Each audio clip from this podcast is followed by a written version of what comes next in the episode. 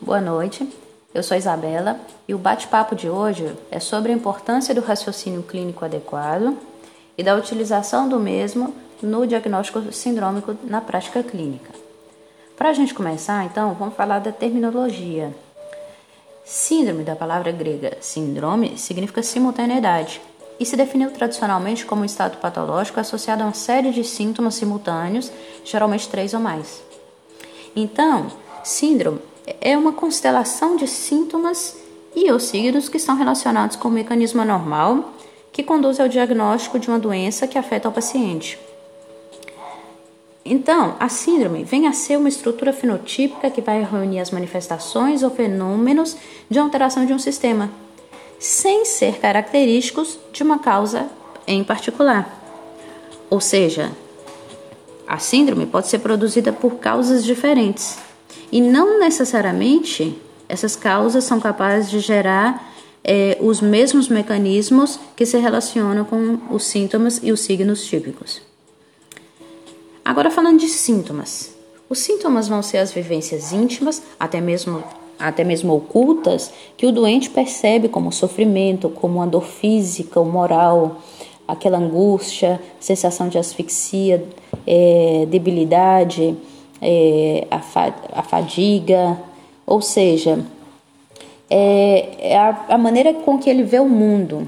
São percepções subjetivas de falhas orgânicas, como o vértigo, é, as parestesias, alucinações, palpitações, sede ou fome.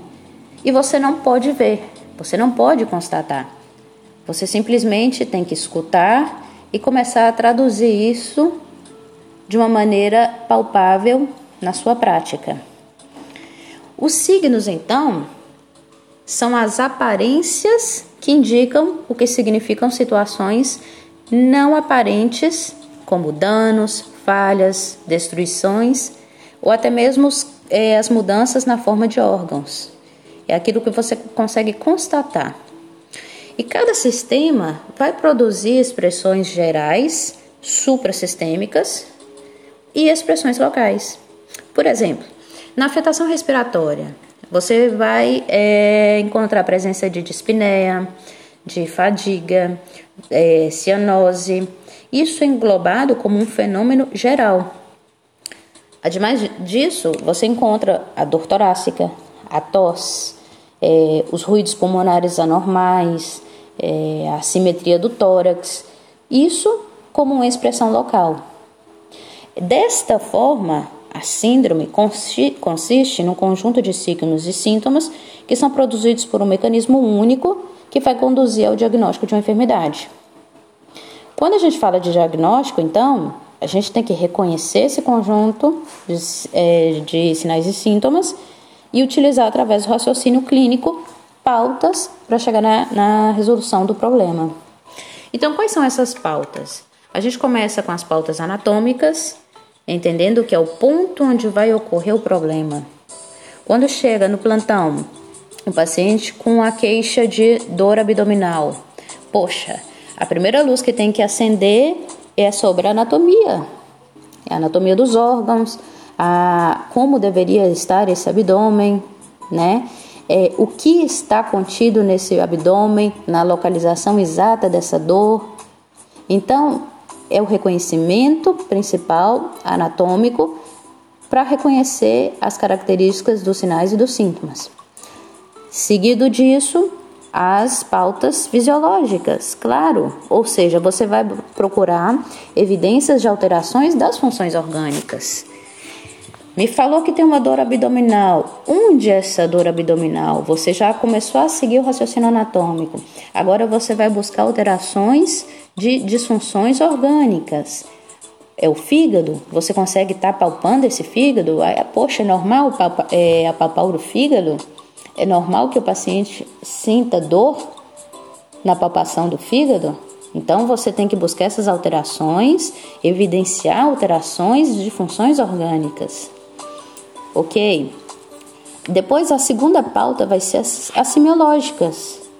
As semiológicas são importantíssimas porque ele vai te conduzir à questão sindrômica ou semiológica e que vai te levar ao conjunto de sinais e sintomas que você está procurando.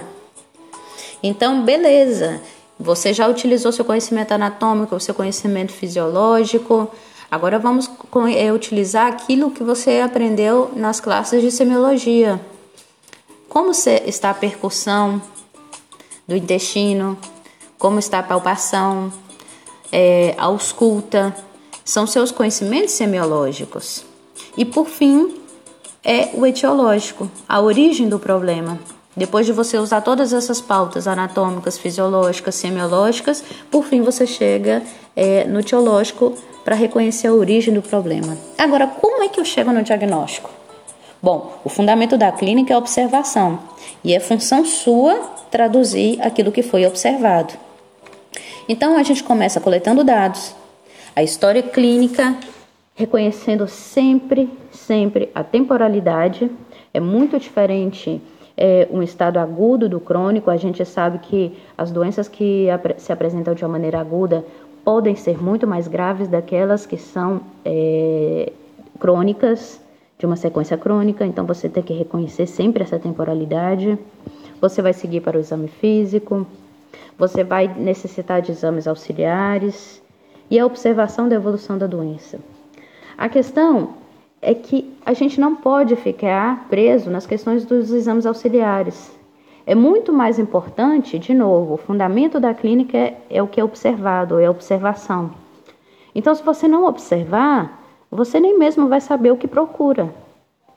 Então, não serve ficar preocupado em pedir um raio-x, em pedir um ultrassom, sem antes ter colocado aquela mão no paciente, sem ter observado, sem ter feito a, a, aquela busca é, bastante intensiva e ter escutado o paciente nos seus, nos seus, é, na sua sintomatologia, nas suas queixas, que de novo muitas vezes é subjetiva, mas que pode te levar ao caminho porque 90%, mais de 90% capaz do diagnóstico, ele não se dá com o exame auxiliar. Ele se dá simplesmente através dessa coleta de dados da história clínica, do exame físico e da escuta do paciente.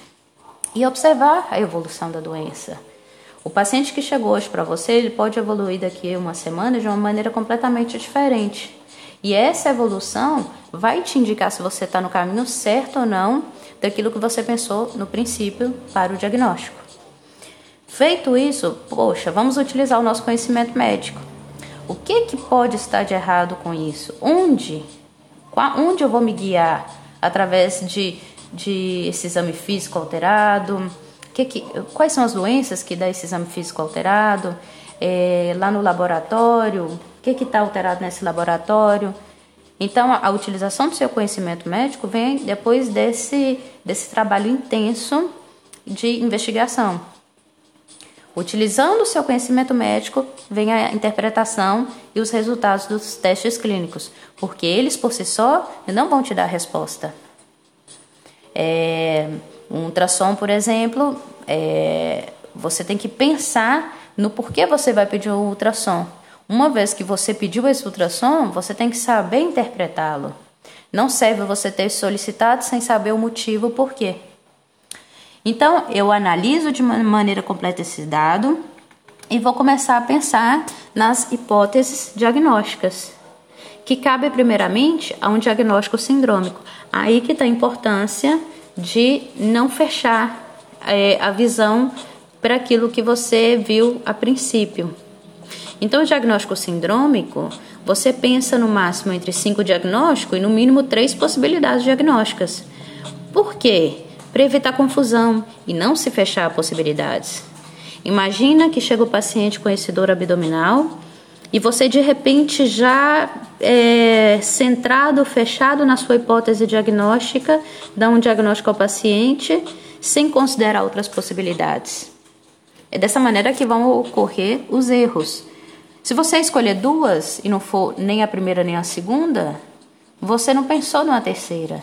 Então, capaz é por isso que o mínimo de três possibilidades diagnósticas ao princípio são essenciais, porque você vai começar a descartar.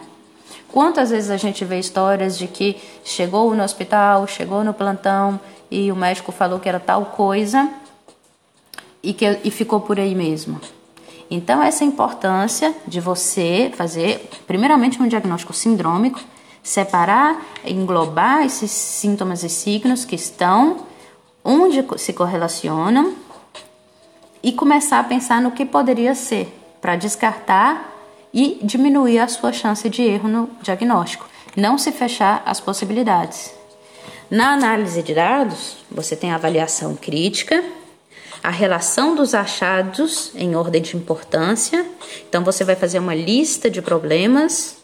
Poxa, o que, que esse paciente tem? Esse paciente é hipertenso, esse paciente é diabético, esse paciente já foi operado, esse paciente tem é, imunodeficiência, esse paciente tem doença ativa. O que, que ele tem? Você vai fazer uma lista de problemas, separando daqueles mais importantes para o momento, daqueles que não influenciam na gravidade do problema naquele instante, mas que sim poderiam relacionar ao futuro da, da progressão da doença. E você relaciona as doenças que apresentam essas características. Dos problemas agudos, dos problemas crônicos, em ordem de importância. Poxa, que doença apresenta essa característica? Então, uma vez que você selecionou as doenças que vão apresentar as características específicas, você seleciona as doenças que apresentam as características centrais de todas essas características. Isso é a formação de um diagnóstico sindrômico. Então a gente lembra que as grandes síndromes clínicas elas vão é, conter grande quantidade de sinais e sintomas, vão conter informações epidemiológicas, fisiológicas e anatômicas e vão conter dentro delas síndromes menores. Vamos dar um exemplo? Um paciente que chega é, com a síndrome febril. Mas o que, que mais? O que mais ele tem? Aí você começa a se perguntar e observar. Ele chegou, ele está vindo com uma icterícia, tem presença de colúria, de agonia, de dor abdominal, essa dor abdominal onde está no hipocôndrio direito? Direito? Bom, dessa forma eu posso pensar, se trata então de uma síndrome colestática? Opa, ok. E pensando na síndrome colestática que veio como uma síndrome menor de um síndrome febril, a síndrome febril, então, ela veio como a grande síndrome. Dentro das síndromes febris, você tem que pensar quais os signos e sintomas que estão relacionados é, neste quadro. Relacionando estes sintomas e signos, você pensa nas síndromes menores que estão contidas dentro dessa síndrome maior. Então, posso pensar numa síndrome colestática, mas dentro dessa síndrome colestática eu vou me fechar aí? Não que, que pode vir? O que, que eu posso pensar?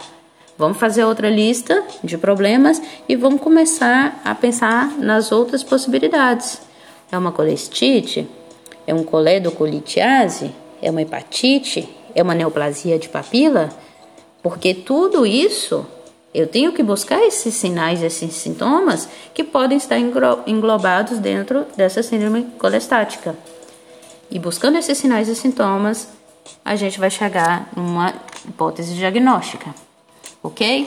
Então, eu acho que é isso, a importância de não fechar-se é, ao princípio para fechar um diagnóstico, a importância de pensar é, nas grandes síndromes clínicas e selecionar essas características e, hum, e não fechar possibilidades, ok? Até mais!